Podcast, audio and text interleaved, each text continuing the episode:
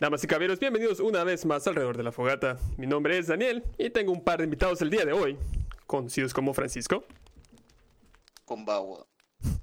Alex Hola, ¿qué tal, gente? y nuestro invitado sorpresa especial, super crunchy y bienvenido, Luis. Buenas, gente. Y así es, el día de hoy vamos a estar hablando de series que nosotros vimos cuando estábamos pequeños. Cuando estábamos pequeños o tal vez no tan pequeños, porque hay algunas que pasaron hace par de años. Así que no nos juzguen, estamos simplemente tirando cosas aquí. El motivo por el cual nos asentamos o nos fuimos, de hecho, de los podcasts es porque obviamente estábamos guardando el distanciamiento social. El hecho de que hacemos eso por internet y no estamos frente a frente no tiene absolutamente nada que ver con eso, así que por favor discúlpenos. Además de eso, nada más. ¿Quién quiere comenzar, chicos? Cuéntenos. Mm, voy a comenzar yo con una de mis series de la infancia. Ujú. Que por cierto, antes de decir cuál es el nombre, quiero decir que esta serie yo la comencé a ver porque mi mamá la había comenzado a ver cuando ella era pequeña What? y me dijo que la viera. Y, y me- no me esperaba esto porque, o sea, para ese tiempo, cuando yo estaba pequeño, no sabía que era anime, yo solo pensaba que eran muñequitos cartoons, como quieran decirle. Entonces, ya cuando ya, te- ya conocía que era el anime, me sorprendió bastante que, o sea, mi mamá supiera de, de, de De este animación. tipo de series.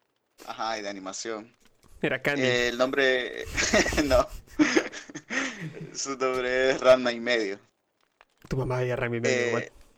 sí, y es raro, porque, bueno, en ese tiempo censuraban la serie, ¿En qué sentido? pero ah, es que Tu mamá, Ranma y medio... tu mamá yendo al mercado negro para conseguir. Tu mamá le tapaba los ojos así como que, no, no es eso.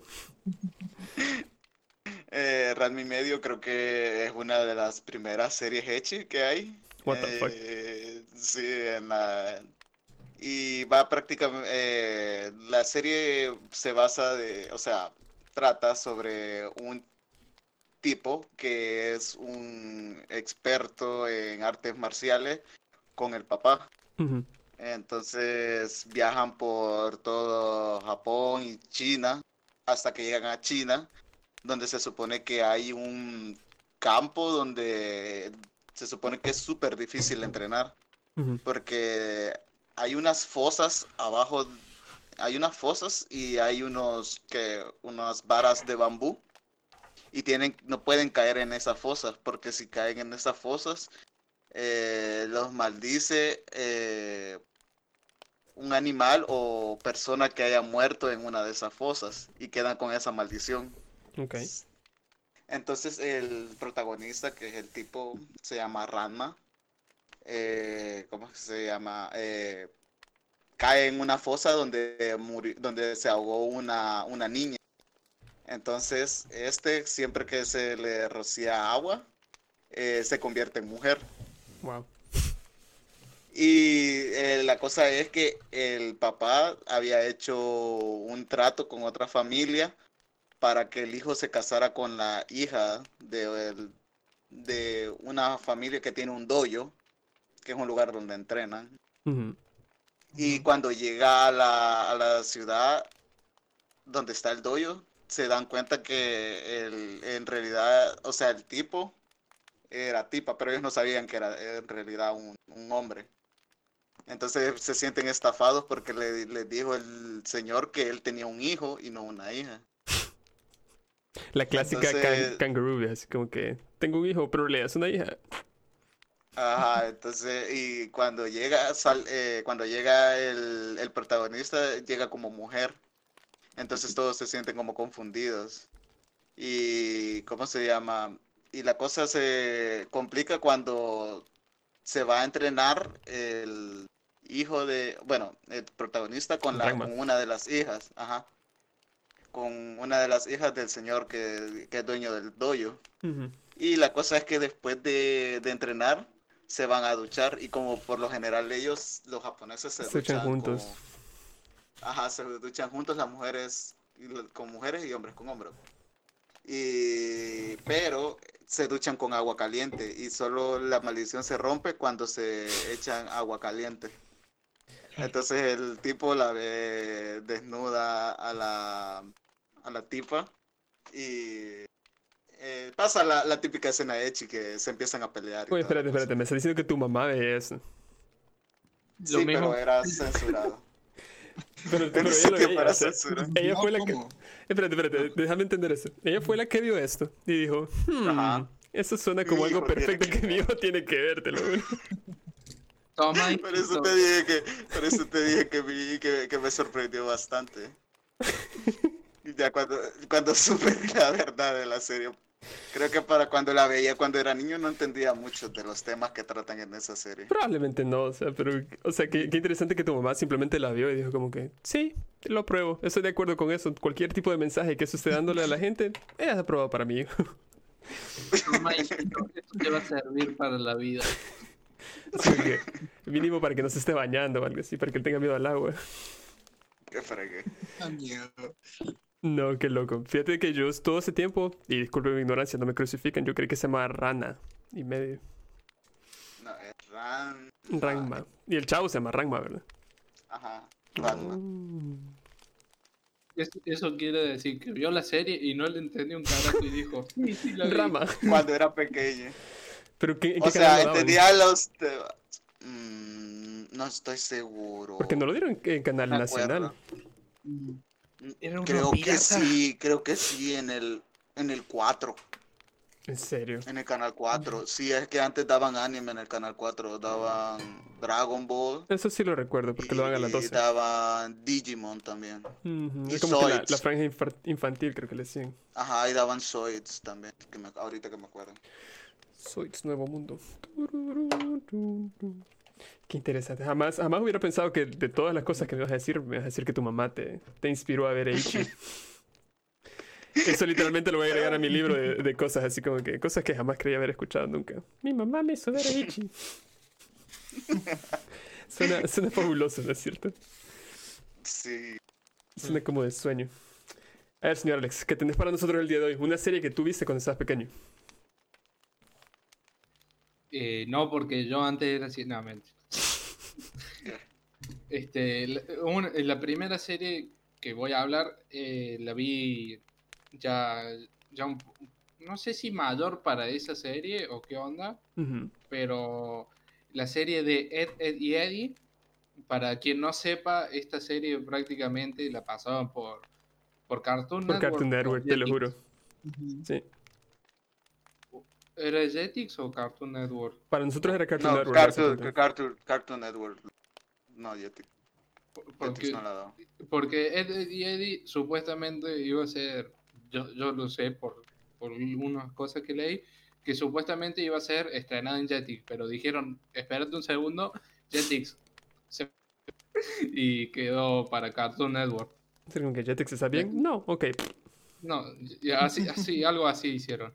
Este, para quien no sepa de esta serie, eh, es una serie a- animada cómica, eh, eh, producida, eh, perdón, estrenada en el 99, o sea, antes, antes que yo naciera. Los demás no sé si ya la, la veían. Sí. Yo sé, yo sé de qué serie estás hablando. Estás hablando de la serie donde sale el tablón. Yo creo que no la veía en ese A mí nunca me gustó, fíjate. Pero recuerdo la canción. Algo así era. Era, era silbada la canción. Es cierto, es cierto. Sí, le va a gustar la gente que tiene los auriculares. No, le voy a bajar ahí, obviamente. Ajá. Pero ¿y qué pasaba con Ed, Bueno. Eddie? Bueno, en sí, eh, Ed, Ed y Eddie se trataba de la aventura de estos tres chicos que eran Ed, Ed y Eddie. Y en sí eran aventuras este, de corta duración que después se, fue, se fueron haciendo más largas a medida que la gente eh, aceptaba esa serie.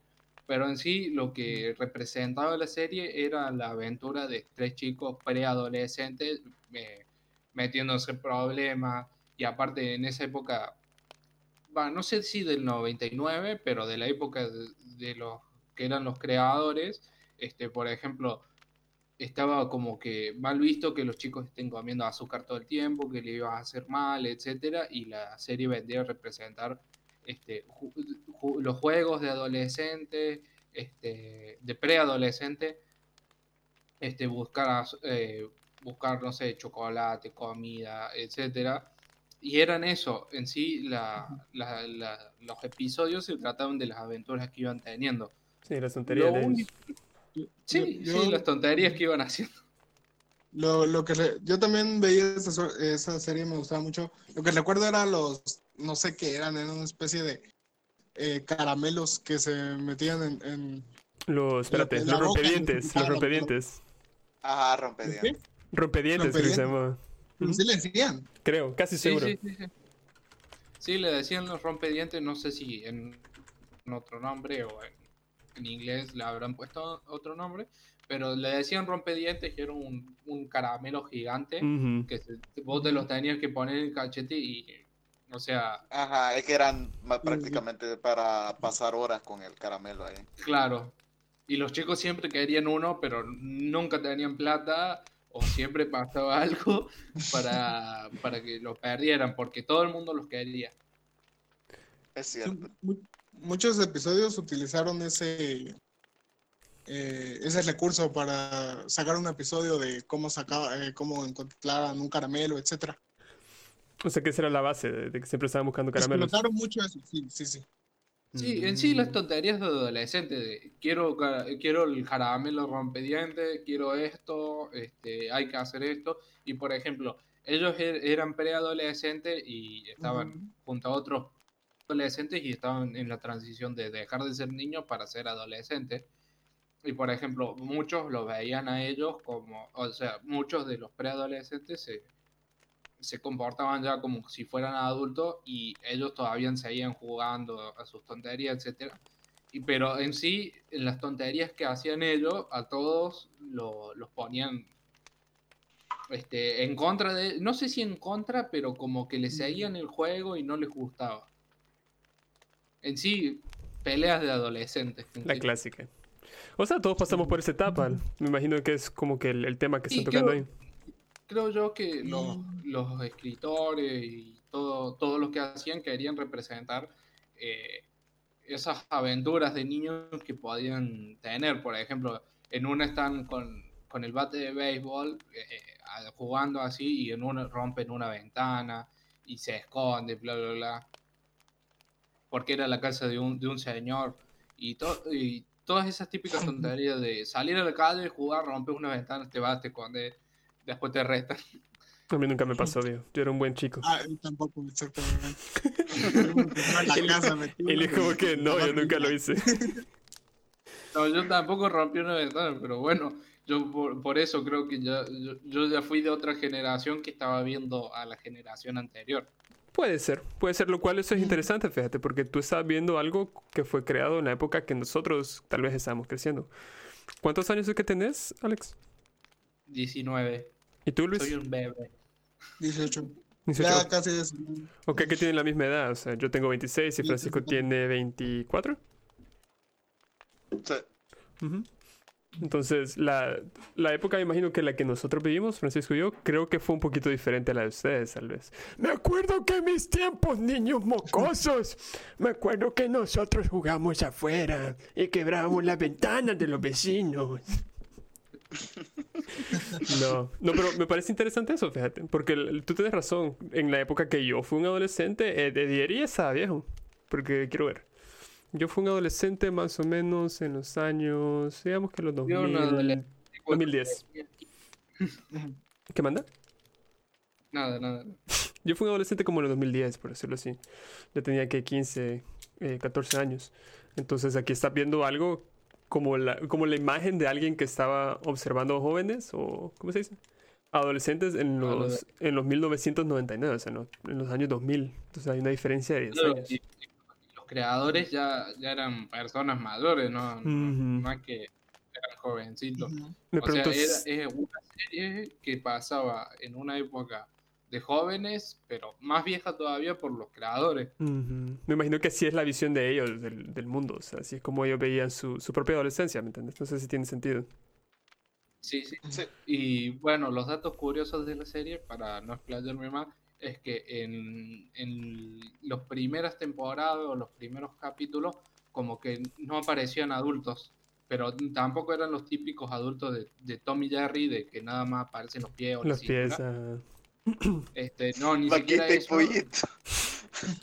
Las chicas superpoderosas también hacían eso, ¿te acuerdas? Sí, Sí, pero solo la con cara. la señorita. No me acuerdo el nombre de la, La de rojo. pero. Ajá, la de rojo. Sí, bueno, sí. y otro, y otro dato curioso que en su época fue la más longeva este, y duró 10 años. O sea, tuvo 10 años en el aire. Del What? 99 hasta el 2009. Me imagino que por eso es que nosotros lo vimos, ¿saben? Sí, o sea, es que estuvo bastante larga. No. Bueno, hasta ahí dejó. Veanla. Hay muchas páginas piratas para poder. Nada. Lo que, Nos van a banear. es- ¿Sí? Dale, dale, Luis, dale. No, eh, lo que me pone dejando un poco a pensar que eh, esa serie más que todo los creadores están captando público adolescente, no eh, Axel. Sí, puedo ver eso. Sí, Entre niños y adolescentes. Y adolescentes, ajá. esa transición. Eh, yo siento que esa serie tal vez hubiera pegado más para el público, para las personas de- con las edades de, digamos, de Daniel o de, o de Frank, y que sí pegó más que todo en la generación nuestra. Sí, Sí, muy interesante. creo que sí. Oigan, todos están opinando de, de, de, de la serie de Alex y nadie opinó. Porque yo nunca vi Rami Medio, papi. O sea, yo no, yo no recuerdo haber visto Rami Medio. Mis papás me decían, ¿sabes qué? Después de las 8 tú no puedes ver televisión. Y estoy seguro que si era Ichi, eso era más noche. O sea, No, no lo Eres daban. en un maldito pervertido. Lo daban, lo daban en la, a las a la una, cuando salías del colegio. de Creo. la tarde. Sí, Es que fíjate que mis papás, estabas en casa. mis papás me hacían leer la Biblia en vez de ver tele. Así que, ¿En serio te hacían leer la Biblia? sí, no, mis papás siempre fueron bien católicos, de hecho. Y eso, Ay, no, qué feo. No, en serio. Nos poníamos a estudiar y cosas así. Como que agarraban un versículo y decían como que, ok, ¿qué entiendes de eso? Y yo, entiendo que a Jesús lo crucificaron. Gran exposición que les daba siempre. Entonces, en vez de ver tele, me ponían a hacer eso como a las 3 de la tarde. O sea. Y después ya iba a hacer yo mis tonteras en la calle. Porque nosotros, ese es otro dato curioso. Nosotros, al menos en mi, en El Salvador, más o menos como eso de las 3, 5 de la tarde, por lo general todos los niños de mi colonia siempre salían a jugar en la calle. No sé si ustedes vieron eso cuando estaban creciendo, pero siempre jugábamos como que a la pelota, estábamos, nosotros le decimos eh, encumbrando, pero en realidad es como que estábamos jugando con, con cometas, así con, con piscuchas, le decimos nosotros. Entonces estábamos elevando piscuchas, estábamos como que bajando mangos de un árbol, estábamos haciendo tonterías, o sea, lo mismo que ves en Ed, Ed y Eddie es exactamente Tocando en la puerta, tocando en la puerta a del los vecino y vecinos. Eso lo, pero eso lo hacíamos en la noche, me acuerdo. ¿Tuviste eso, Luis? O sea, ¿tú, tú, ustedes hacían eso en Guate. Fíjate que yo siento que tu infancia es un poco más de, de rancho, ¿no? ¡Mátenme! No, un poco. sí porque vivíamos en la yo me ciudad, guau. aquí en la, en la ciudad donde, ah, si sales, de seguro te van a asaltar o te van a secuestrar, entonces no salgas. Claro, claro, sí. Sí.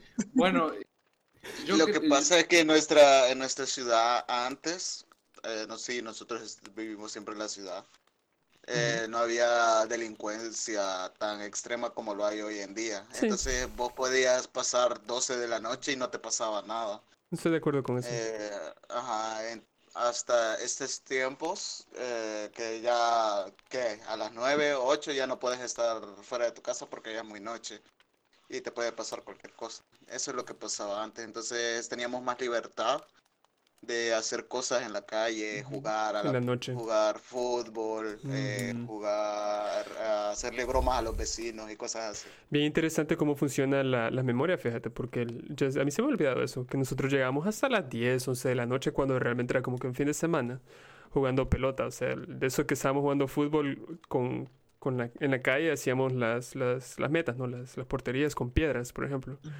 Entonces estar corriendo con los amigos, estar para arriba y para abajo y, como te Jugar- digo, ir en bicicleta. en bicicleta. cosa. ujú. Me parece curioso que ustedes dos nunca, nunca vieron eso. O sea, tú, tú dijiste como que más de rancho, pero no, nosotros vivíamos en una ciudad, me recuerdo. En, en una ciudad, es más, en la capital en de la nuestro capital. país. Ah, en San Salvador. Ujú. Eso es bien, eso es bien curioso. Yo te digo que, yo te decía que es de rancho porque, digamos, yo en mi infancia me iba a, por decirlo así, eh, al rancho de mi abuelita y ahí sí podía hacer esas cosas. quedarme hasta las 11 de la noche jugando y etcétera con mis primos y así. Lo cual tiene Pero sentido, porque esa gente se conocía, me imagino. Sí, sí, sí. Qué curioso. Ya me siento mal, men, ya me siento viejo. ¡No! Yo supongo que son, Eh. ahora sí te voy a dar un, un- como un pinchazo a los, a los más viejos, es que yo lo que siento es que como que fue una transición de que los países estaban más o menos bien y después se fue empeorando la cosa y aumentó el robo. Sí. Por ejemplo, a mí, no me- o sea, yo tampoco salía mucho, pero es como que si salís, intenta volver rápido o no tardarte demasiado porque te van a robar. No sé si es porque yo siempre viví cerca de, de un barrio medio de, de dudosa, de dudosa Reputación. para no llamarlos malditos ladrones, o, eh, eh, o que la edad, eh, o que las cosas eran. Yo, yo siempre viví en ciudad y la y pasaban. Lo que pasa es que por donde yo vivo no hay mucho, no hay mucho parque o lugar de fútbol. Hay uno, dos y. Así como que mi ciudad es tranquila, no pasa nada. De repente aparece un par de gente descuartizada, pero eso no tiene nada que ver. la- el lugar es tranquilo. No, no, a- acá, acá roban, no te descuartizan ni te secuestran, te roban. Pero creo Solo te roban y con educación. te dicen, por favor. ¿Puedo entrar, por favor, señor? Sí, ok, ¿Me gracias. dar Ah, esto es un robo. Ah, gracias. Gracias. Tengo un buen día, joven.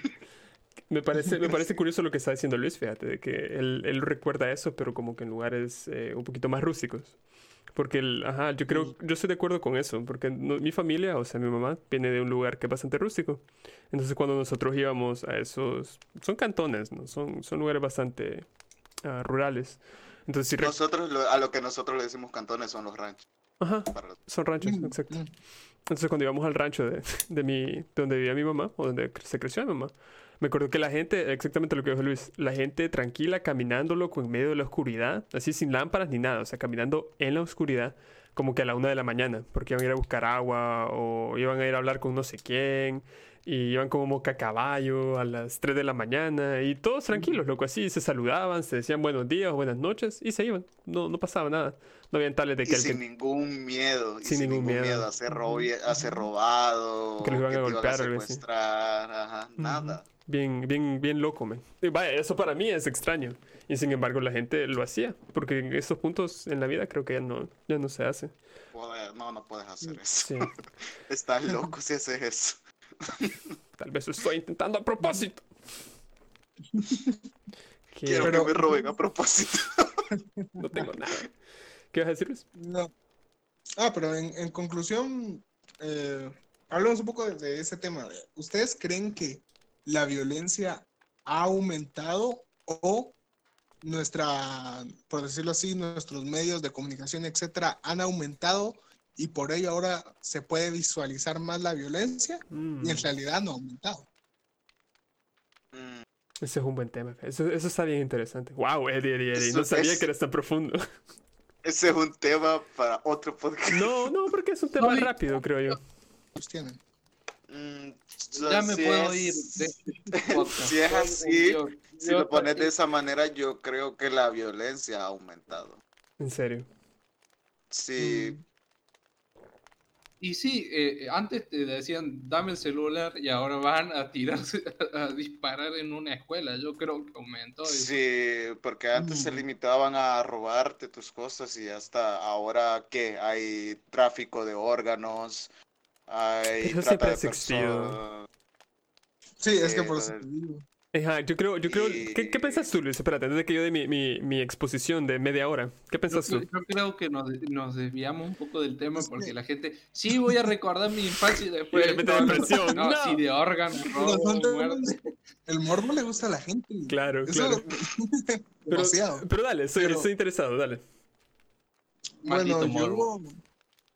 Yo, diría que Dejen que hablen. depende de la, de la perspectiva de cada país, del contexto de cada país. Digamos, eh, tenemos a dos personas aquí que son de Salvador, Daniel y, y Francisco. Frank. Creo que- Alex también. No, Alex es de No, Argentina. yo soy de Argentina. Ah, Argentina. Ok. Dos ¡Boludo! personas, dos personas que son de, de El Salvador y pues, según ustedes que son personas de allá, ¿creen ¿Qué es lo que creen? Yo honestamente, en mi opinión, creo que ha aumentado más la forma en la que puedes capturar lo que está pasando. No creo realmente que, que la violencia ha aumentado. El ser humano es violento por naturaleza. Pero ah, cuando antes te robabas una gallina o una vaca o no sé, te robabas que un par de dólares, ahora estás robando teléfonos, por ejemplo.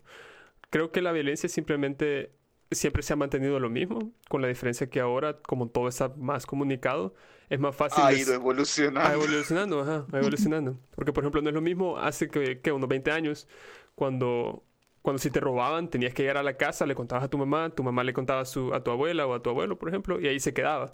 Ahora lo pones en Facebook, así como que, puta madre, me acaban de robar. Y ahora que 100 personas ya saben que te acaban de robar, ¿me entendés?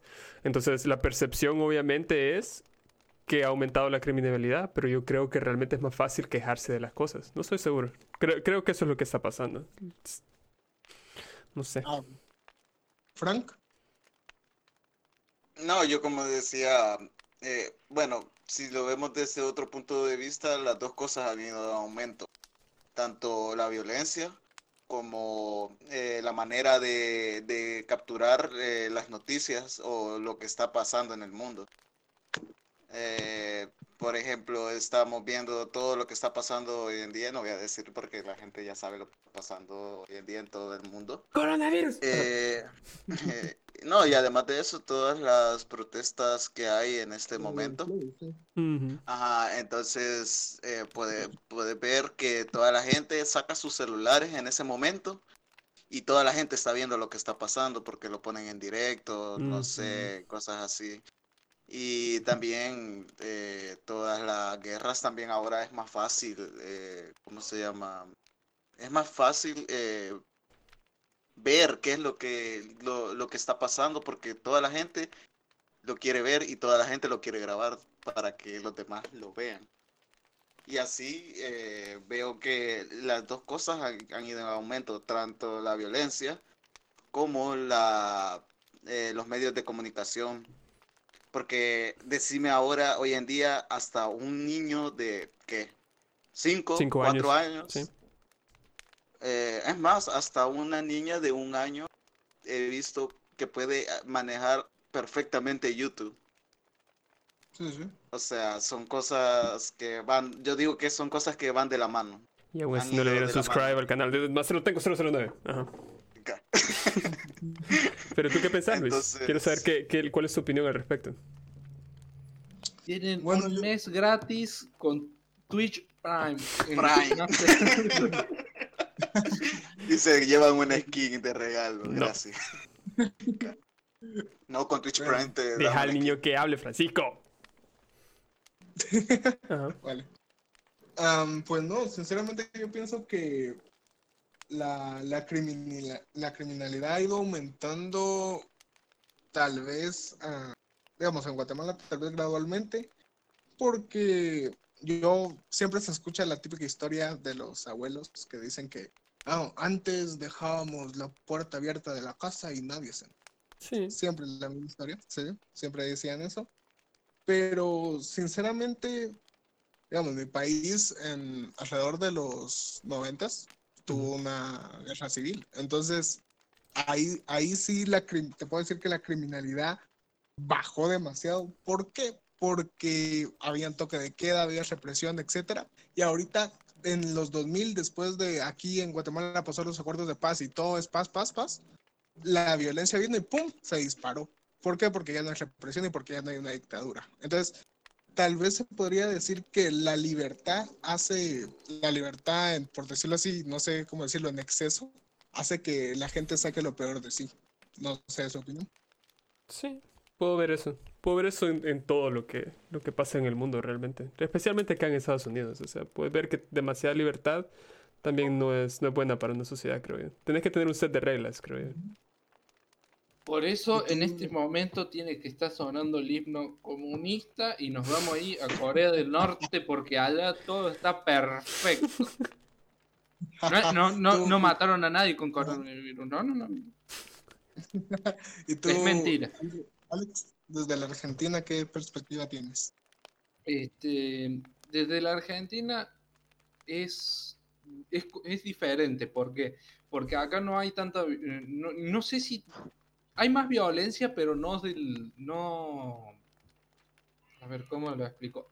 Hay mucha más violencia, pero no, no tan agresiva, sino como que son hurtos, este. En, el, en el colectivo o en el autobús, como le quieran decir ustedes, vos estás parado y tenés el celular afuera del bolsillo, te lo sacan, ese tipo de cosas, se mete, te roban así, pero este, a la noche y no entran a la casa en sí, sino como que dicen, bueno, ok, afuera en el patio, esto, ah, bueno, me lo llevo.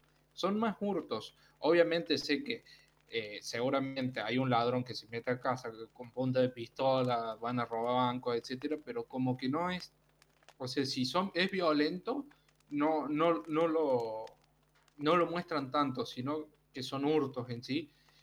Y por decir así, eh, también no sé si entra en el tema, pero por ejemplo el narcotráfico, acá en Argentina no sé si hay mucho narcotráfico o no. O sea, no sé si hay o, o no, pero sé, sé que hay. Pero la gente que, que, por ejemplo, consume drogas, no sé, o sea, si vos no consumís droga o no estás metido en nada de eso, no te dice nada, ni te hace nada. No sé si allá en El Salvador es diferente. Mm, Pero, ¿cómo así? Que la gente que, que está metida en drogas, que te quiere m- meter droga a la fuerza? ¿Cómo?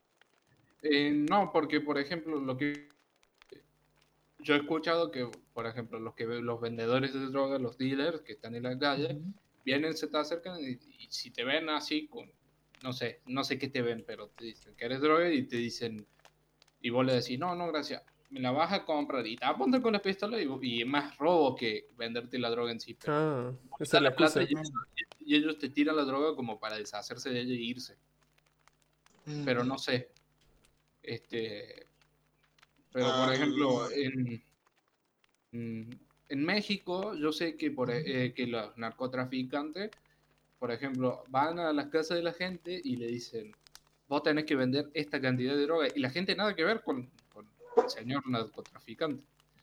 Que no venga, que no, no, no me rastree mi IP, no, no existo yo, yo estoy en a la Antártida. Solo existe. No sé dónde, pero existe. Am, como dijo Francisco, creo que ese tema lo tenemos que expandir un poco en, en otro. ¿O quién fue el que lo dijo? En otro podcast. Creo que queda. el- Yo. No sé quién lo dijo, alguien lo dijo. Creo que fue Alex ahora.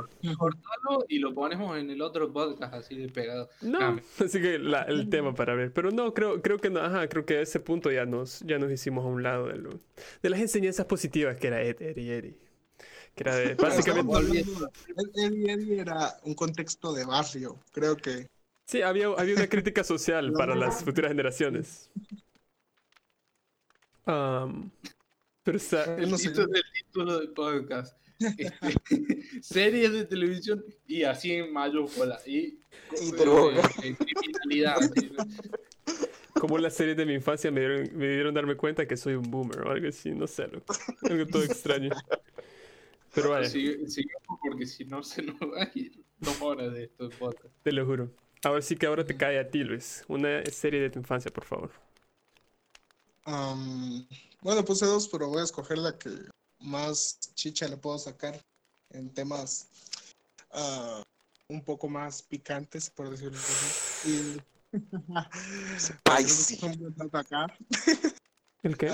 Sería House of Cards. Eh, ¿Alguien la ha visto? Fíjate que no. No. no. Yo solo veo Es, las ah, misas. Esa serie, eh, ahorita mismo se estrenó, yo la vi en Netflix. Ah, es de Netflix, no es vieja, vieja. Es tal vez unos cinco años atrás. Ya tiene su, su tiempo. Es con Kevin Spacey y es un drama político. Ok. La serie trata de eh, cómo un, un senador, en este caso está en- en- interpretado por Kevin Spacey, Ujú. eh, trata de escalar la cima de poder que es la Casa Blanca y eh, hasta llegar a la presidencia.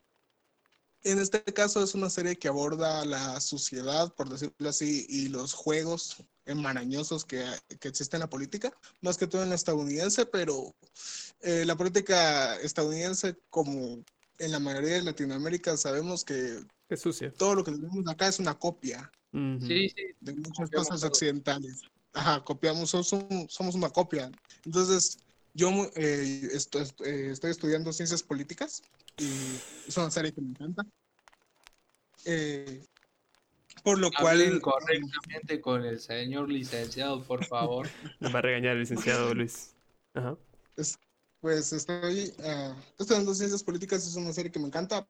eh, pero eso, quería, más que todo de hablar de la serie, quería hablar sobre, no sé, al- algunos, alguna postura para aprovechar, por decirlo así, el tema picante que es la serie, que se trata de política, las posturas de algunos de ustedes de manera política, por decirlo así. Pues Política, ¿no? Yo, yo, soy, yo soy derecha, yo, y lo digo yo soy absolutamente nada, viejo. Lo que me he dado cuenta cuando... Me acuerdo cuando era joven. Mentira. Este... al- a medida va pasando los tiempos, a medida va pasando los años, me doy cuenta de que realmente la política toda es sucia. No existe ningún tipo de político que te va a arreglar tu vida. Entonces, en mi opinión personal, creo que al final de cuentas, como tú dijiste, todos somos copias de Estados Unidos y Estados Unidos es un chiste para mí, o sea, al menos en cuanto a, a, a lo que viene de política, ¿no? Entonces, en mi opinión personal, yo creo de que no, no creo en nada, no creo en ningún tipo de partido político. Todos son, todos son una, una copia barata de algo más. Siguiente. Yo, creo, eh, en la- yo tengo la esperanza de que bajen los aliens, nos caigan a tiro y me lleven a mí solo. Y listo, chao. A la voz de la política. No, ya hablando en serio, este. Yo no sé. Yo todavía soy joven, pero tendría que interesarme más sobre los temas políticos. Pero yo, yo, yo, yo si me tuviera que definir por un. No sé si partido político, pero por una. Ideología. político, Sí, una ideología sería anarcocapitalista. No sé si saben lo que es anarcocapitalista. No. Derecha extrema, ¿no? Eh, no, no, o sea, Es una sí, derecha, es una clase de derecha. sí, sí, es una derecha, pero no, no al punto de, de- de querer liquidar a todos como Hitler, ¿no? no. Wow. Sí, lo que, lo que quiere el capitalismo es que el Estado se reduzca a, a un punto mínimo y la sociedad esté como que toda privatizada. Por ejemplo, este, la infraestructura que hace el Estado es del Estado y no es de nadie más y se encarga de mantenerla el Estado. Pero lo que quiere el anarcocapitalismo, el anarcocapitalismo es privatizar esa calle y que se encargue una empresa y el Estado esté regulado, por así decirlo, este, este robots o por tecnología que pueda resolverse sola y nada más la estén supervisando.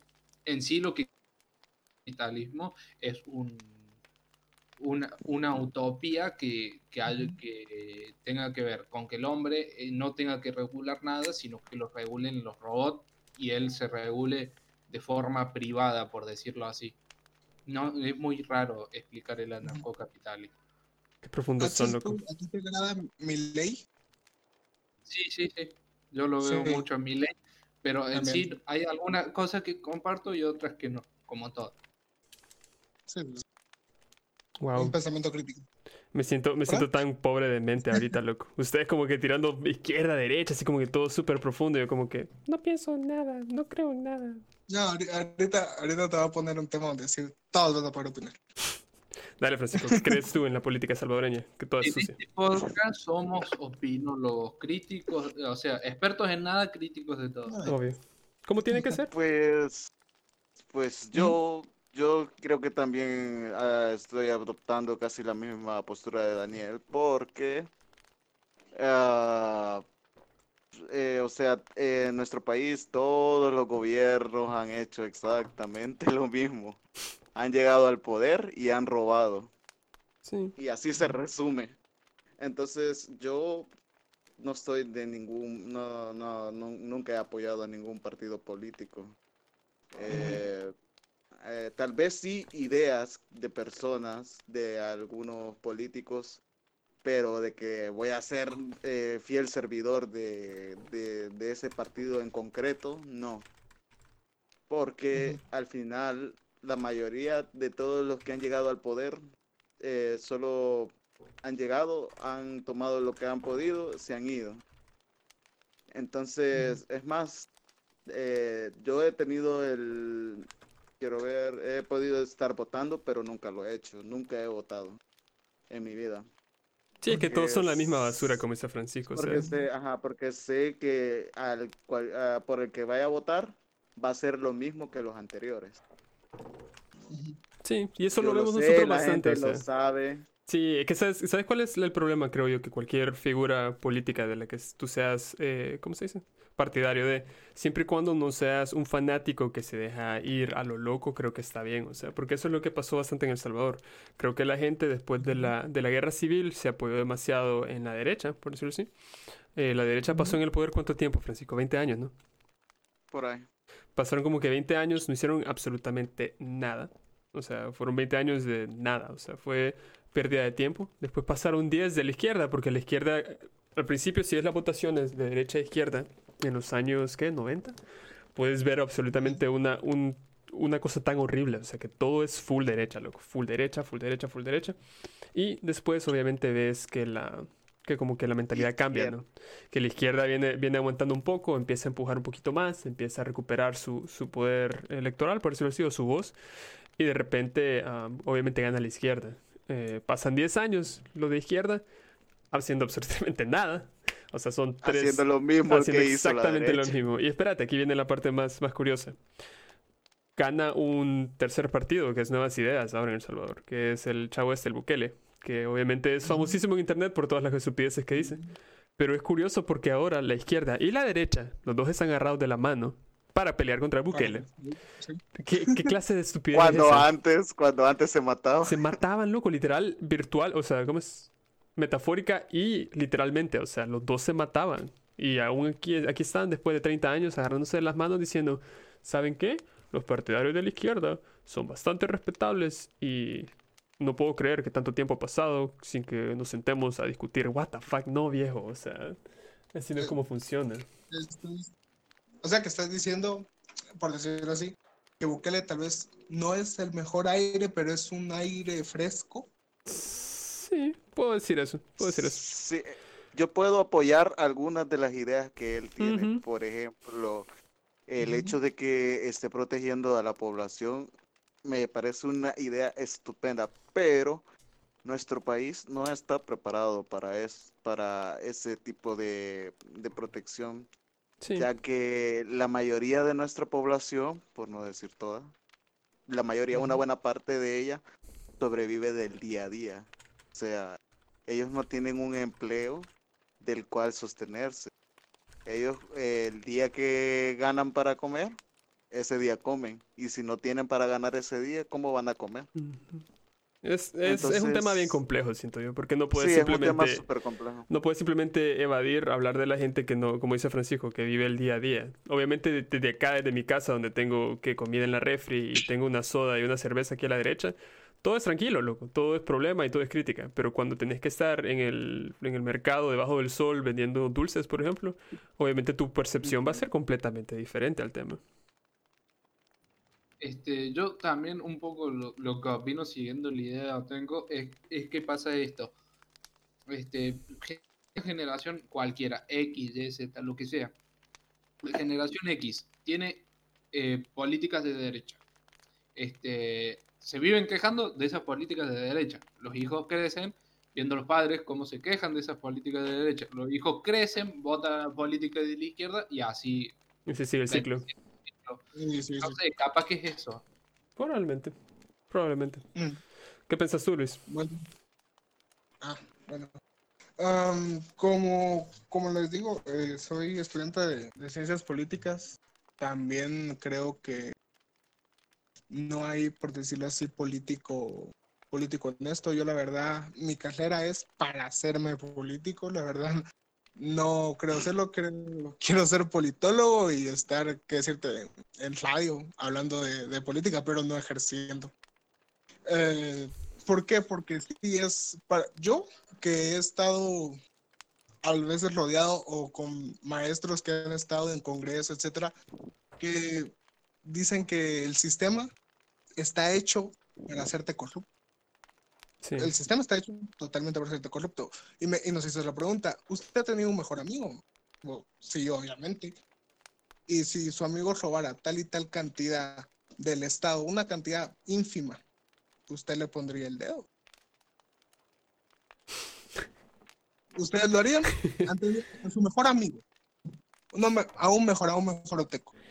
Creo que no. A, a tu señora. Obviamente creo que no. No entendí la Este. pregunta. O sea, si tu mejor amigo se roba una cantidad estúpida de dinero del Estado, que obviamente tú sabes que son los impuestos del pueblo, lo que se está robando. Pero es una cantidad, pues, no sé, pequeñña. No, Muy 10 pequeña, mil ínfima, es para pequeña. ellos, para ellos. No, mierda. No habla español. Ah, digamos que ponerle unos 10 mil dólares, para darte un ejemplo. Unos 10 mil dólares. Tú le dirías a la gente como que, hey, mi papá, mi mamá, mi novia, sí. mi esposa se los robó, ¿sí o no? Yo creo que no, o sea. ¿Que ¿Para proteger a tu amigo? O sea, uh, mi mejor amigo va y roba y yo le digo, ah, fue mi Tu mejor amigo. Sí. otro mejor amigo. ¿Lo denunciarías? Eh, yo sí. Seguro. Mi mejor amigo. O sea, Sí.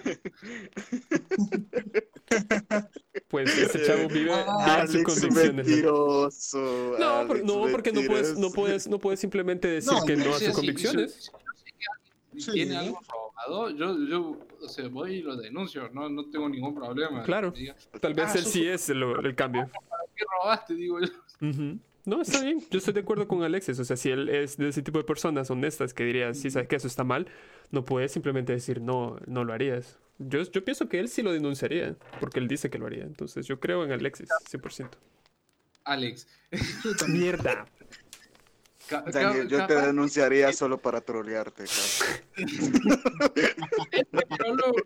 no. No, yo, yo creo que lo que haría fue como, o sea, voy con mi mejor amigo y le digo, che, eh, ¿por qué lo robaste? No, por esto, esto, y devuélvelo si estoy robado.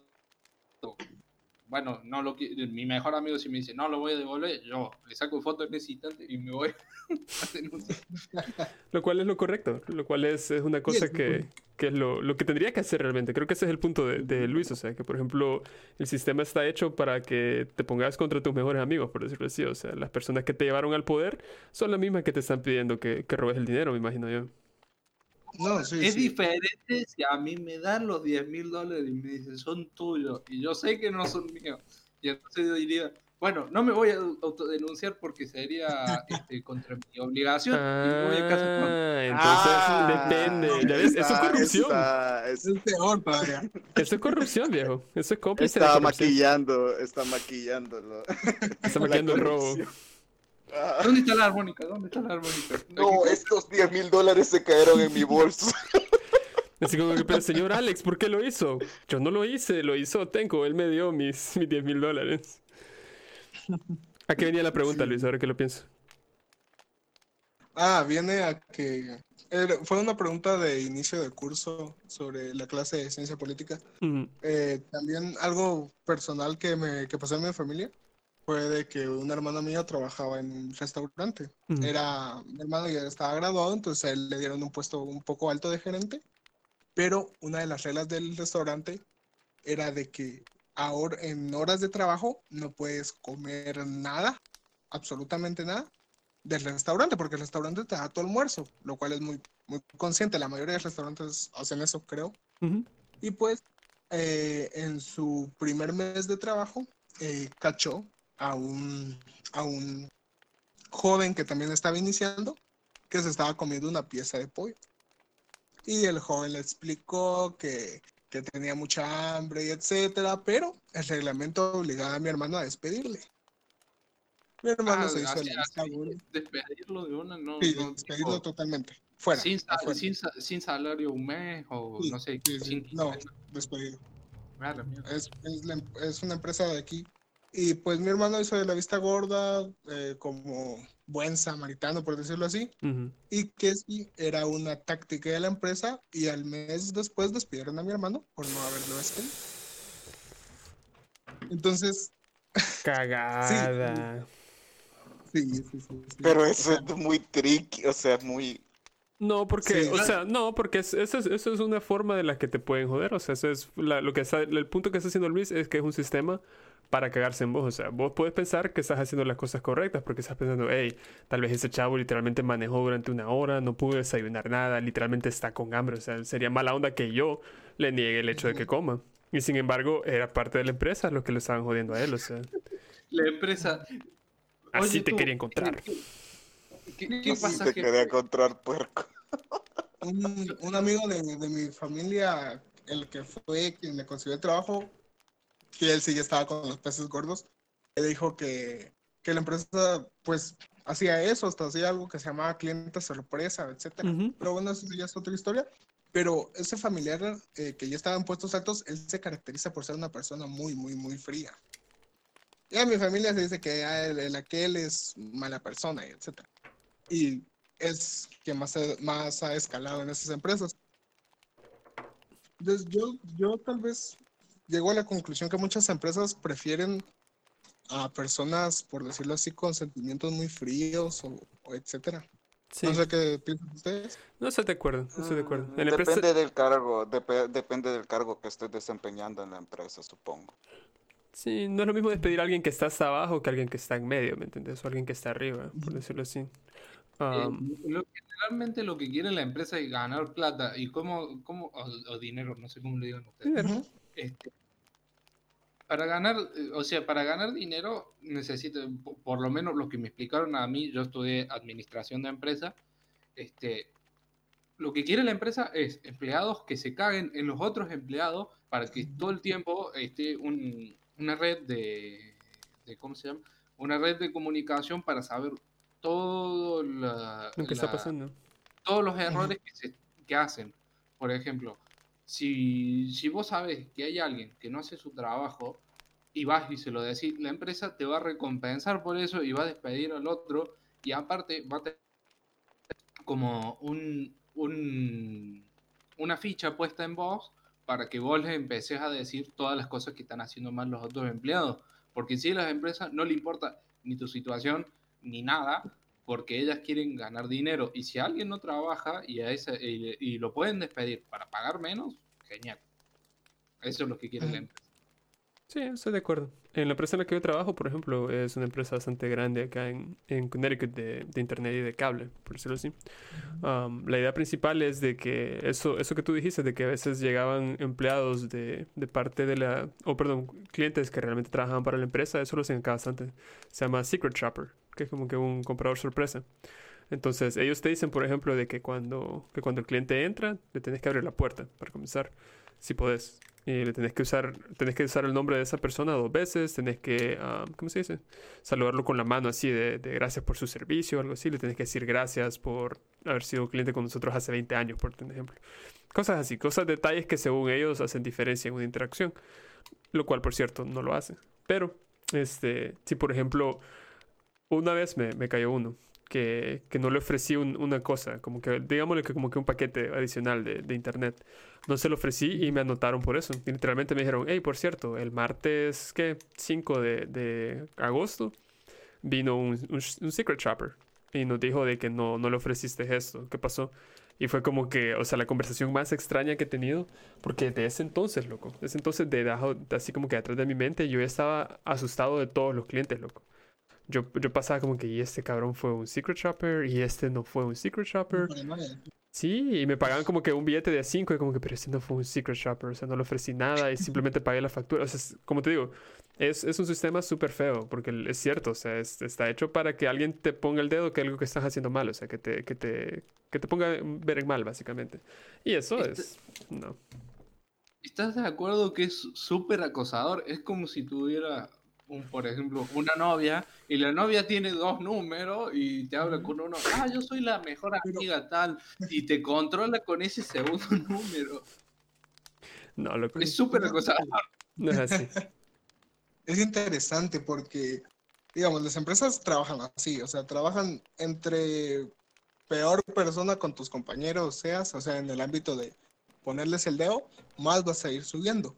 En cambio, el tema de gobierno no funciona así, No, pues claro, es al revés. es totalmente lo contrario. Claro, entre menos le decís a la gente como que, hey, Francisco se robó los, los 20 dólares, los 10 mil. Como que, ah, ok, tranquilo. Entonces, Porque dice vez que este es sí puede guardar un secreto. Este, acá tenés tus 10 mil, no, no jodas más, ándate. ajá, exactamente.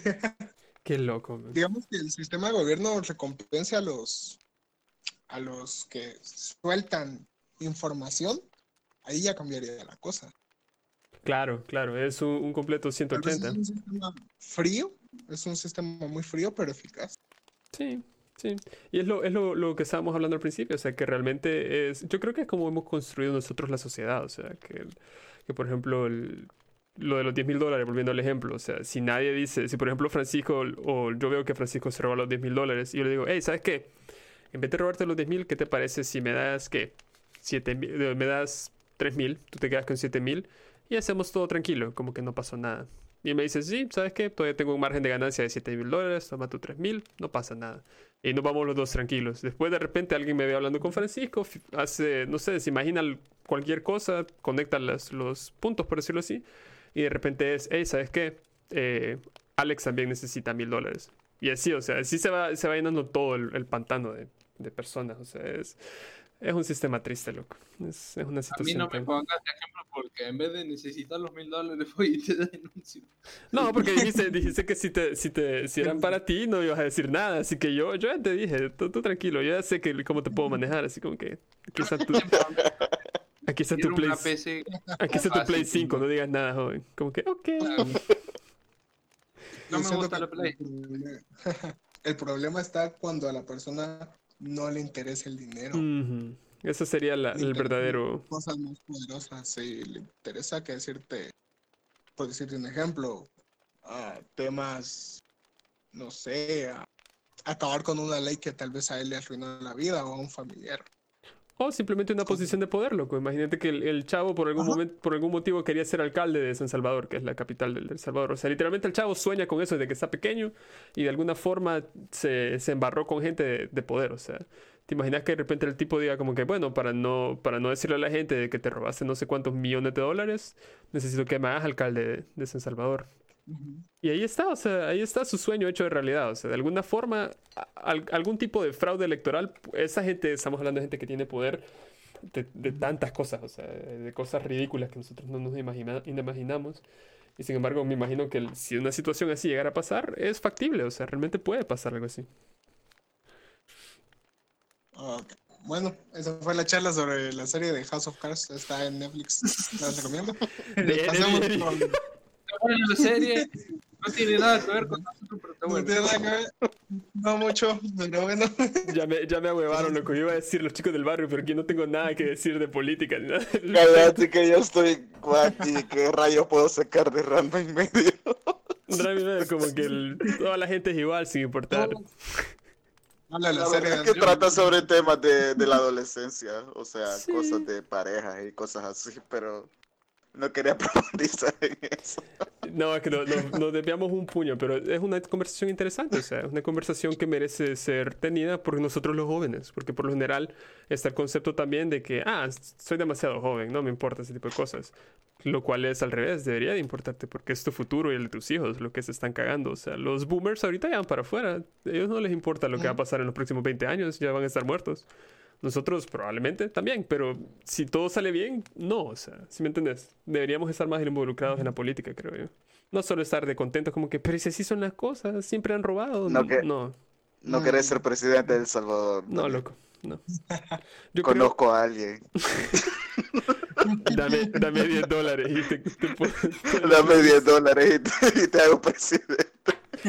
No, no, si honestamente, si yo quisiera ser, o si yo quisiera cambiar el mundo, yo creo que me iría a trabajar a NASA o algo así, loco. No, ser presidente o, o cualquier tipo de, de cargo así eh, político no lo haría. Me, me daría, no sé, me daría tristeza. El primer presidente en Marte. ¿Qué pasó? El primer ¿Crees que el presidente en Marte. No. Ah, sí, está bien. ¿Qué decías, Alex? El cambio está en personas como Elon Musk, así. Eh, tampoco, porque el chavo también está loco, o sea, el marihuano este está bien fumado también, o sea. el auto aguanta un montón. ¡Pum! ¡Ay, no aguanta otro! No sé, no sé. Yo creo que el cambio es personal, loco. O sea, esa es la forma en la que yo creo que puedes mejorar tu, tu situación, mira. Yo, por ejemplo, yo tuve una niñez un poco extraña, un poco triste hasta cierto punto, pero eso no significa que mis hijos van a tener una infancia triste, o sea, eso no significa que voy a hacer los mismos errores que cometieron mis padres con ellos. Y yo creo que la forma en la que cambias tu, tu situación, no actual, sino la del futuro, es educando mejor a tus hijos. Por ejemplo, si a ti te educaron con golpes, tú los educas con palabras, tú les decís, hey, así no es como funciona. Y si es necesario una o dos nalgadas, también. O sea, eso, es- eso es básico, o sea, tenés que hacerlo. Pero eh, nuestra, nuestra sociedad nunca va a mejorar. O sea, nosotros, los que estamos hablando aquí, jamás vamos a ver un cambio drástico. Lo van a ver las, las generaciones futuras. O sea, lo van a ver una o dos generaciones en el, en el futuro, no nosotros. Nosotros ya estamos cagados. Lo que tienes que hacer es mejorar tu situación actual y la de tu familia para que las siguientes que vengan sean mejores que tú. Creo yo. Yo sigo con la, con la esperanza. Vienen los aliens, nos matan y ya está. Pacific Rim. Boom. Tal vez, no sé. Mm. Ok. Entonces, ¿qué? ya, no sé ¿sabes qué qué? hablar, loco. Tres Ah, series. sí, a Doctor House, eh, sí. No, bueno, ya, ya después de, tantos, de, de- tanto eso, creo que voy a decir ya mi serie. Ya, ya pasemos al siguiente punto. Um, de hecho, la, la serie que yo quería hablar era de los chicos del barrio. Eh, obviamente es del año, quiero ver, del año de la cuca. Creo que del año. Diría que de 1900 o de los 1000. 2000, si me, me equivoco. El punto es de que es, es esa serie, o este grupo de amigos que son cinco. Y, ellos básicamente son superhéroes, o sea, ellos básicamente son como que agentes secretos y están como que peleando contra los adultos. Y los adultos que realmente solo están haciendo su trabajo son como que los villanos de la, de la serie. Por ejemplo, el, dentista es como que un, señor que simplemente le quiere arreglar los dientes a los niños. El señor que no, que no le vende los, dulces a los jóvenes es como que un pirata. Y está como que un, un señor que de, de un, ¿cómo se dice? De un comercial de papel higiénico que es el... ¿Cómo se llamaba? Era... Toilet Man, algo así. Era un, un chavo que básicamente solo estaba pasando como que haciendo comerciales de papel higiénico. o sea, y, y para ellos eso era como que un villano. Y me llama la atención, o el motivo por el cual traje esta, esta serie al tema, es por lo que hablábamos de, ah, de Ed, Ed y Eddie. Porque es la transición entre cuando sos un niño y que tenés la imaginación súper pelada y que pasás a un adolescente que ya empieza a ver el mundo como lo que realmente es, o sea, porque en, en los chicos del barrio, por ejemplo, ves como que los chavos tienen una casa en el árbol que es como que una cosa súper increíble, loco, o sea, tienen como que un- Una gran fortaleza. una gran fortaleza, ajá, y realmente eh, es como que tal vez no era así, o sea, ellos lo veían así, pero realmente no era así, tal vez era como una cosa toda tonta, y tenían como que una base más- lunar, loco, tenían como Ah, que... eso, la base La lunar. base lunar era cagada de la risa. Tenían como que las armas, por ejemplo, eran cosas que podías encontrar o que veías con, con cosas de niños. Por ejemplo, tenías como que una, una cosa que lanzaba mostaza, una cosa que tiraba Chicle. chicle, ajá, que, que tiraban como que dulces, por decirlo así. Una que tiraba hules, cosas así. Entonces, es interesante porque yo fui de, de ese tipo de niños. O sea, yo agarraba hules, por ejemplo, y los ponía como que con un palito. Y esa era mi pistola. O sea, yo andaba corriendo como que era tonto. Y de repente como que piu, piu, con los, con los hules, ¿me entendés? Entonces, ese- esa serie no sé por qué siempre resonó conmigo como, como eso, o sea, la transición de, hey, soy un niño y mi casa del árbol es una mansión, a cuando pasas al momento de, de clic, que sos adolescente y como que, güey, solo es una casita del árbol y ya, o sea, no, no era nada especial, simplemente era algo, o sea, era una cosita chiquita. Quiero volver a ser niño. Me, me mucho los padrinos mágicos, porque, o sea, lo que habla, porque es como que sí, magia todo, y después cuando ya sos adolescente no te acordás de nada lo mágico. Sí, de hecho así es, así es Timmy, ¿no? Hay un episodio en el que él, en que él crece, o que lo vuelven adulto, no recuerdo, y que cuando lo vuelven adulto como que el chavo se olvida de todo, o sea, como que le da... Simplemente le Es da... una película. Una película es... Sí, La de los canales, se- ¿eh? ¿verdad? eh, Sí, ajá, exacto. Que, una está- película. que es, ¿cómo se llama? Que es cuando, cuando Vicky controla el mundo. Claro, que se sí. convierte en dictadora. Ajá. Entonces, es- esa es la base, o sea, que, el- que realmente tú de niño sos- tenés una imagina- imaginación súper loca, o sea, que todo tiene sentido y que todo es, es magia. Y después hacer la transición a ser adulto cuando empezás a trabajar y te das cuenta de que todo es... Nada es como lo, como lo que dice. Podcast con gente que no tenés nada. Y después empezás a hacer un stream para tener un tipo de, de ambición en la vida y justificar el hecho que jugás 15 horas al día en tus días libres. Tu esposa te deja, se lleva a los perros y al gato. Nunca me ha pasado, pero... No, loco, no. Ah, Así como que... ya, ya, Dale. Ya, como si se vos viendo a Andrea, no me dejes. Sí, ok, pero, pero Daniel, Andrea, todavía está contigo. No, no, yo le estoy dejando. El carro ya le... No, no, pero esa, esa serie es súper interesante. es. No sé si ustedes en Argentina y en Guatemala la vieron cuando estaban en sus, en sus etapas de jóvenes o no. Sí, yo la vi en. Sí, sí. O sea, ¿sí les suena o no? Sí, sí, me suena. Ok. Sí, sí. ¿De cuáles? Ajá. Lo cual me da, me da un poquito de esperanza por esas generaciones. Yo creo que fíjate que compartimos bastante cosas con Argentina, porque el cable, o sea, Jetix, las co- la mayoría de cosas se hacían ahí en Argentina, El creo. doblaje, Caracas. Ajá. Pero Caracas en Venezuela, ¿no? En- Caracas. Ajá, No, no, yo sé, no, yo sé, o pero sea, venía de eso, el doblaje. es que habían Ah. varios comerciales, habían varios comerciales que eran de cosas argentinas. En serio. Ah, no, no, no, Sí. yo- yo. Yo, yo, yo me acuerdo bastante de los comerciales que pasaban y eran bastante, venían de ahí, de, de Sudamérica. Eh, unos eran argentinos, otros eran de Chile y así. Lo que yo recuerdo es que siempre al final de las series decían como que doblaje no sé qué, Caracas, Venezuela. Y siempre Sí. como que eso. A mí se me quedó grabado. Sí, y recuerdo la voz del chavo, pero que decía eso, pero hasta el, hasta el momento como que empecé a investigar de por qué las, algunas series pasaban, cosas así, nunca me di cuenta por qué, o sea, era por eso, porque las series obviamente son animadas en Estados Unidos y después las exportaban, o importaban, de hecho, a, a la a América Latina, necesitaban que alguien las traduciera y esas personas eran las de Caracas, Venezuela.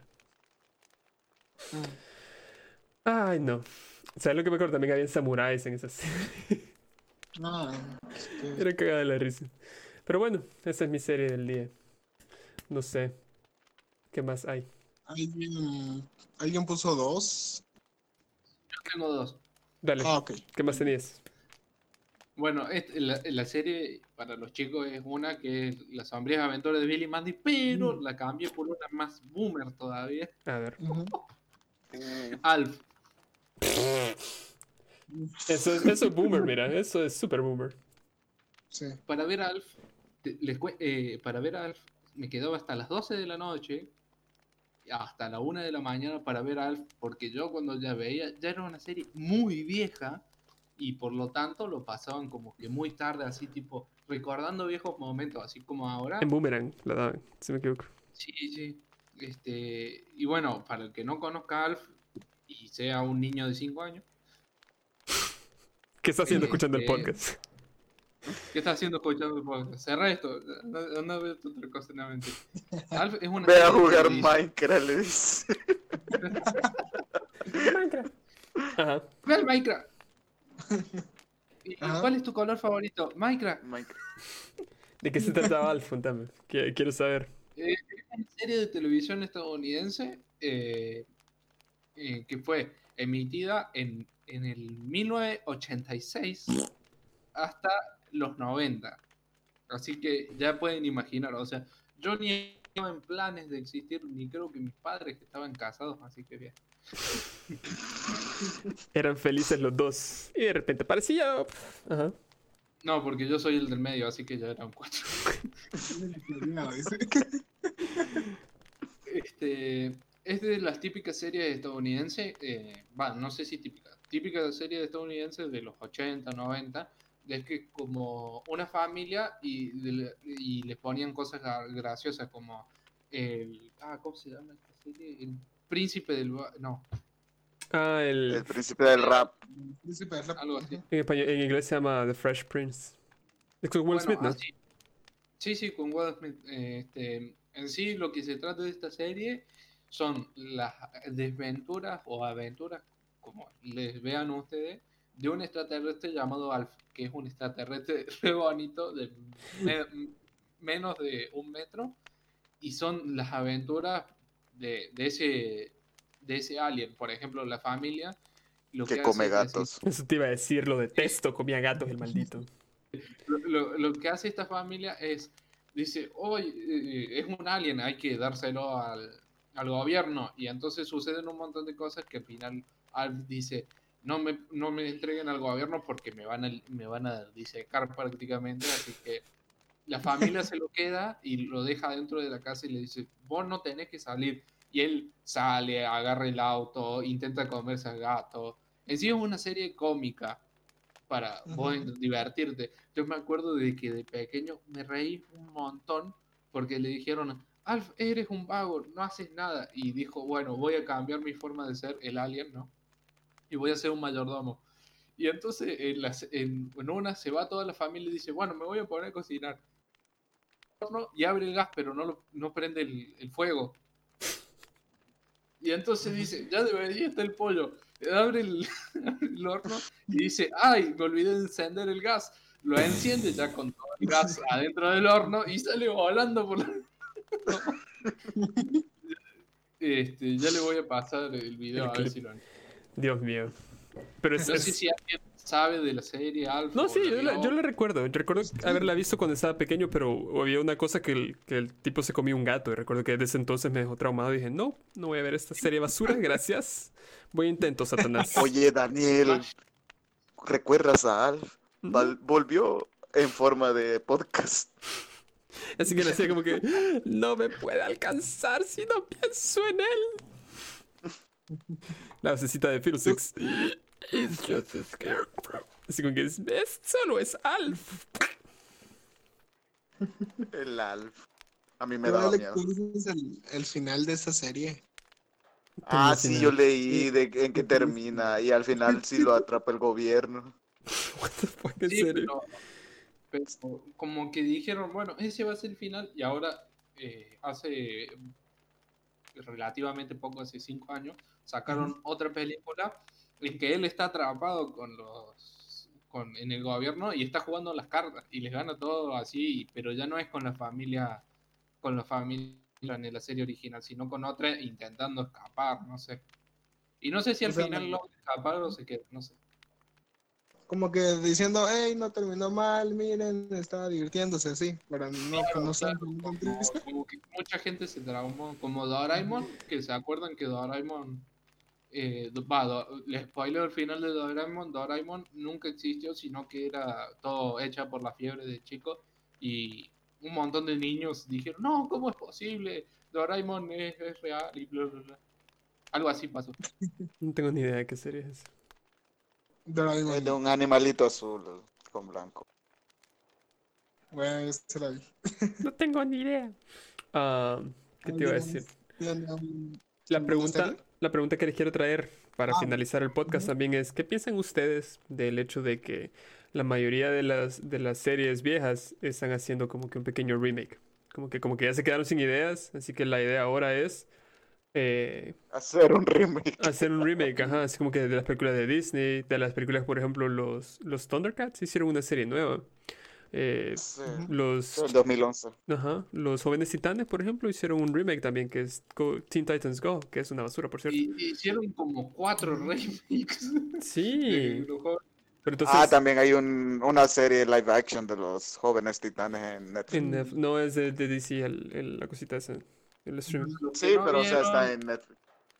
Para los que no vieron el live action de Dead Note, no lo vean no lo vean. No vean no nada No se pierden nada. Pero entonces, la mayoría de los live action son malos. ¿Qué piensas tú de los remakes? ¿Qué piensas? ¿Es válido que querrás hacer una, una serie nueva para las generaciones? ¿O, simplemente deberías mantener los clásicos así intocables? Es que es difícil de decir. Para Francisco. Después vamos a Es difícil de decir porque te voy a poner un ejemplo. Eh, hace poco vi que van a sacar un remake de Shaman King. Entonces, o sea, para mí Shaman King es una de, mis series favoritas de todos los tiempos. Y me gustaría que, le dieran continuidad a la serie. Eh, de seguro van a sacar eh, van a sacar otros remakes de otras series que a otra gente les gusta entonces, y la gente quiere seguir viendo esta serie. Mm, pero no sé, algunos remakes son buenos y otros remakes son súper malos. Pero eso me refiero, o sea, ¿estás dispuesto a tomar, a tomar el, ¿cómo se dice? El riesgo de que tu remake sea malo o, simplemente que exista como lo tenés tú en tu memoria, o sea. Yo creo que me iría por eh, de sí tomar el riesgo por el amor que le tengo a la serie y para seguir viendo más de la serie. Pero según entiendo, ese es un, un full remake, ¿verdad? O sea, es, es básicamente de cero con el manga. Sí, desde cero, pero ajá, pero este sí va, se supone, no, no me consta, se supone que sí van a poner todo lo que pasó en el manga Ok, y no van a omitir nada. ok. Vamos a tener que ver qué pasa. Um, Tú, Alex, ¿qué pensás? que es como que un recurso barato hacer de... Va, depende. ¿Por qué? Porque si por ahí la serie tiene una linealidad y si se trata de un libro o el autor hizo algunos escritos o algo, este, por ahí sí pueden decir como que esta es la serie una literalmente adaptada al libro. Pero si, por ejemplo, quisieran hacer de vuelta a la serie Los chicos del barrio, me vuelve como que un recurso barato y va a salir mal. Sí, Porque, porque no va a ser lo mismo. Por ejemplo, o- hace poco me puse a jugar juegos. Sí, a jugar juegos, impresionante. Me puse a jugar juegos muy antiguos. eh, y entonces fue como que, espera, yo lo recordaba con mejores gráficos. Y e- era como que en mi infancia dejó un mensaje y dejó una idea, pero que ahora esa idea no se mantuvo en lo que es la serie. Por eso, capaz que fracasan los live action, etcétera. sí, eso pasa con las películas de Disney. Por ejemplo, la de la del El Rey León, que fue la última que recuerdo que hicieron. Y esa fue frame by frame, o sea, no fue que cambiaron nada, las mismas canciones están ahí y un par adicionales, pero la historia es absolutamente la misma. O sea, yo creo que eso es, es Mentira, ¿Qué? Cambiaron cosas, Mentira, la misma basura es. Lo mismo. cambiaron cosas. Es exactamente lo mismo, Francisco. ¿Quién está mintiendo? Cositas, son cositas, son cositas, pero... pero- Dice que cambiaron cosas y ahora son cositas, así que entonces no fue nada. Pero, anyways, Cositas son algo. dale. Tú, Luis, ¿qué pensás? Um, depende, depende de qué, por decirlo así, remake estamos hablando. Porque hay algunas series que, por decirlo así, son muy afamadas. A, digamos, hacerle, por decirlo así, Netflix que le quiso hacer su película a, a Dead Note, le salió muy mal. Muteemos a este Obviamente, niño, por favor. pero- No me trajo el trauma de regreso. No. Pero, mira, mira, güey, fue mala porque la serie es, un- es buenísima, ¿o no? Claro, claro. Ok. De Pero ¿qué 10. sucede cuando el original es horrible? ¿Ahí sí ya justifica un remake o no? Supongo que sí, porque eso fue lo que pasó con Full Metal, por ejemplo. Que el original Sí, fue también- basura y después el remake También fue súper cool.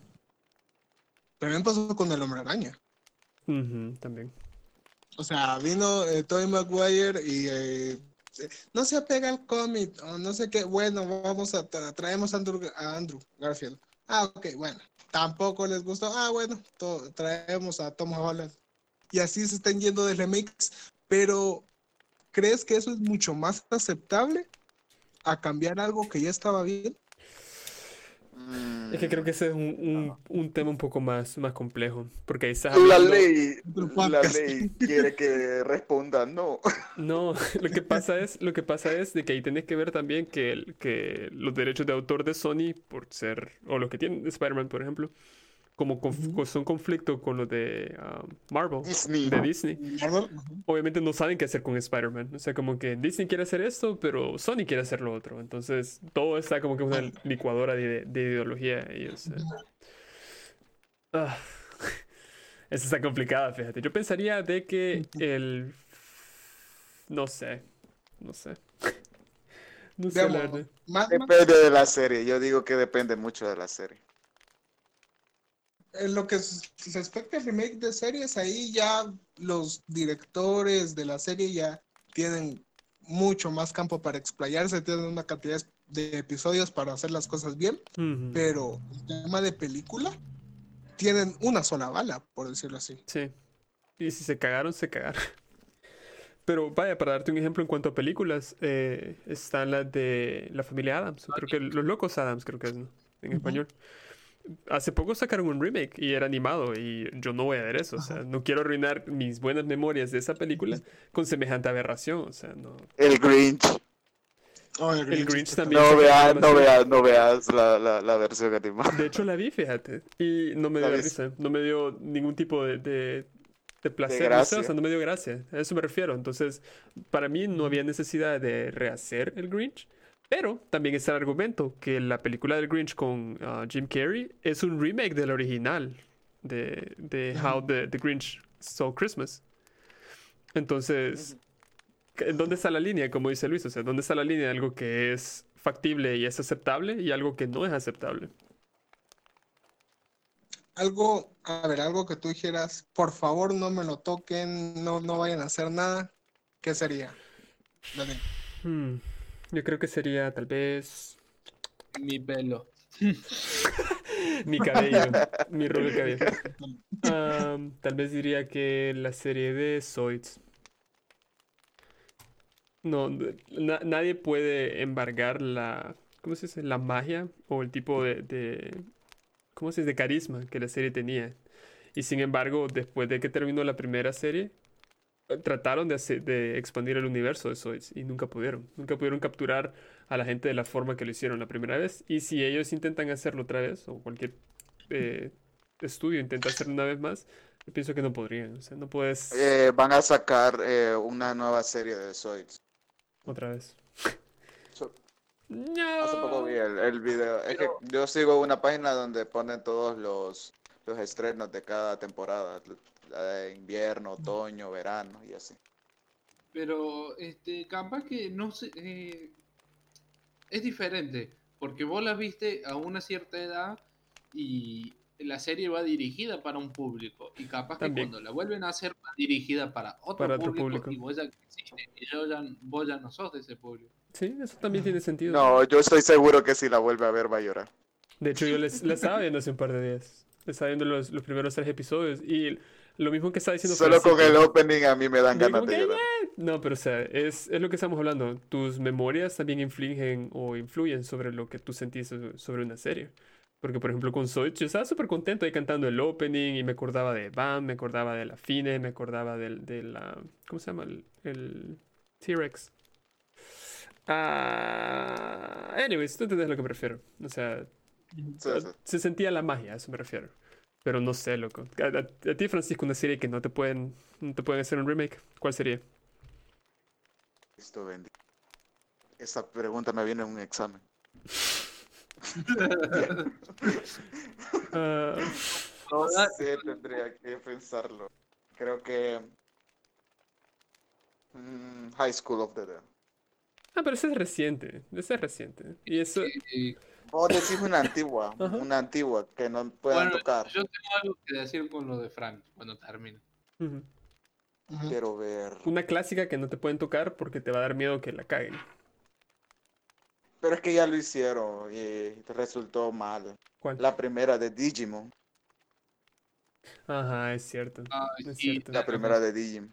Es Te cierto. doy toda Y la- hace ahorita, la- hace poco, este año creo que sacaron el remake de la 1. Y yo como, no. Pero que no hace poco también sacaron la versión donde ellos ya eran adultos. Sí, pero no es un remake, sino que es una continuación de la serie. Claro, por eso me refiero. Entonces, después de eso sacaron un remake. Sí, No. de la primera, de la primera, de la una 1, de la cagada 1. Yikes. No sé qué decir. Bueno, de yo, Sé que yo- si lo pienso bien, sé que puedo encontrar otra serie, que, que- pero no puedo recordar ahorita. He visto oportunidades. Dale, tú, Alex. Yo tengo algo que decir con lo de Frank. Yo, por ejemplo, lo que me pasa es que no quiero un remake. Quiero que lo continúen a High School of the Dead porque me quedé, o sea, es como, como decir, quiero verla al final, quiero verla hasta dónde llegó. O ni siquiera el final, como que hasta dónde llegó y ponele, y vivieron felices por siempre, ¿no? Algo así. Pero no quiero un remake, quiero que la agarren y la continúen, pero no, lo sé- yo sé que no la van a continuar. No llores, joven. No se llore. ¿Y tú, Luis? Algo que no te pueden tocar. Am, fíjate que en este tema uf, soy, soy, no soy tan friki del, del anime. De momento. No, no, es necesario que sea del No, anime, puede ser cualquier serie. serie. Es que sí, podría ser una serie de, ahor- de ahorita, pero Ay, no sé, tal vez, por decirlo así. No, sé, no sabría, no sabría decirte, porque no sé. Dice de- que es la vida moderna de Rocco. la vida de loco. Sa- ¿Sabes qué, qué remake, entre comillas, me gustó mucho y lo hicieron súper bien? La de eh, la película de Invasor Sim. Netflix lo. Ajá, es cierto, es cierto. Ahí tenés el otro lado de la moneda, donde lo hicieron bien. Y lo hicieron de una forma que todavía captura lo que es Invasor Sim. Y no, no es como que te sentís, ah, ¿cómo te dice? Como que te han robado. ¿sabes? Ajeno a la serie, ajá, Ajá. como que, como que decís, yo te conocí cuando eras así. Ajá, Y no, ahora porque no es lo- exactamente lo porque- mismo. O sea, es literalmente la misma animación, las voces creo que son las mismas, si no me falla la memoria. Y lo- los chistes, el de Garo, por ejemplo, es exactamente la misma estupidez que, que es lo Y que también el- la animación sí mejoró un poquito, pero no, no cambiaron mucho. Fueron detallitos lo que cambiaron de la animación, pero es exactamente lo mismo. Pero eso me refiero, o sea, no fue como que se sintió alien, o sea, sin tratar de ser un pun. Es literalmente se siente fluido, o sea, se siente como que es lo que, lo que es, o sea, Lo que, ajá. lo que tendría que haber sido. Exacto. Un tema que tiene que ver mucho con los remakes, por decirlo así, a veces es la, la egolatría de los directores, ¿no? O sea, Sí, que Sí, de querer seguir- hacerlo mucho mejor, Ajá. hacerlo- Sí, de, de mejorarlo demasiado hasta el punto que ya no se reconozca la serie. claro, claro, claro. digamos, eso le pasó, yo lo vi muy, muy fuerte en la franquicia de Halo. Muy, muy fuerte. Ah, ya. También en Helsing pasó bastante, recuerdo. Que la primera era buena, después lo hicieron otra vez, después hicieron el Ultimate y después del Ultimate sacaron otra cosa. Y ya, ya como que ya no conocías a Alucard, loco. Era como que era una licuadora de cosas al final. Es cierto. Pero bueno, papus y mamus que nos están escuchando, creo que vamos a cerrar el podcast por el día de hoy. Ya Nos pasamos casi una hora y media hablando de política. Te pelaste, Luis. No sé, no sé cómo Ed, Eddie Eddie nos llevó a ese punto, pero gracias. De Ah, nada. Así como que de- de- esa era el- la idea era como que un buen momento así ameno comparando todas y de repente la política está corrupta ¡puf! todo para abajo pero está ahí. Todo se derrumbó. La gente va a estar pensando que todo va a ser bonito. Y... no no lo como Oye, es me voy a asegurar que en la descripción esté, esté explícito que, que, que tocamos ese tema pero palabras finales señor Alex Alexis Que muchas gracias por escucharnos y próximamente retomaremos un poco el ritmo del como veníamos con los la podcasts. producción sí Francisco Por favor, hagan remakes buenos. Netflix si estás escuchando eh, te tengo buenas ideas Ah, es el, que, el, el autor que va a hacer el remake de Shaman King, por favor, que sea bueno. casi como que llamame yo tengo buenas ideas Ah. Luis palabras finales Um, que muchas gracias por haberme tenido acá. Espero tal vez estar en un próximo podcast o, claro o tal vez el siguiente. No, sí, sí te portas bien. Si le das, si, si le das follow. Y Ah, te suscribí. con Prime Nolog. De mi parte, pues muchas gracias, damas y caballeros. Si llegaron a esa parte del, del podcast y nos escucharon balbucear por una hora y media, muchas gracias por su atención. Créame que tal vez no parece, pero obviamente se aprecia. Am, y eso, eso es todo, chicos, niños y niñas. Sin más que decir, nos vemos o nos escuchamos. Hasta la próxima. Chao. Oye, Sumi,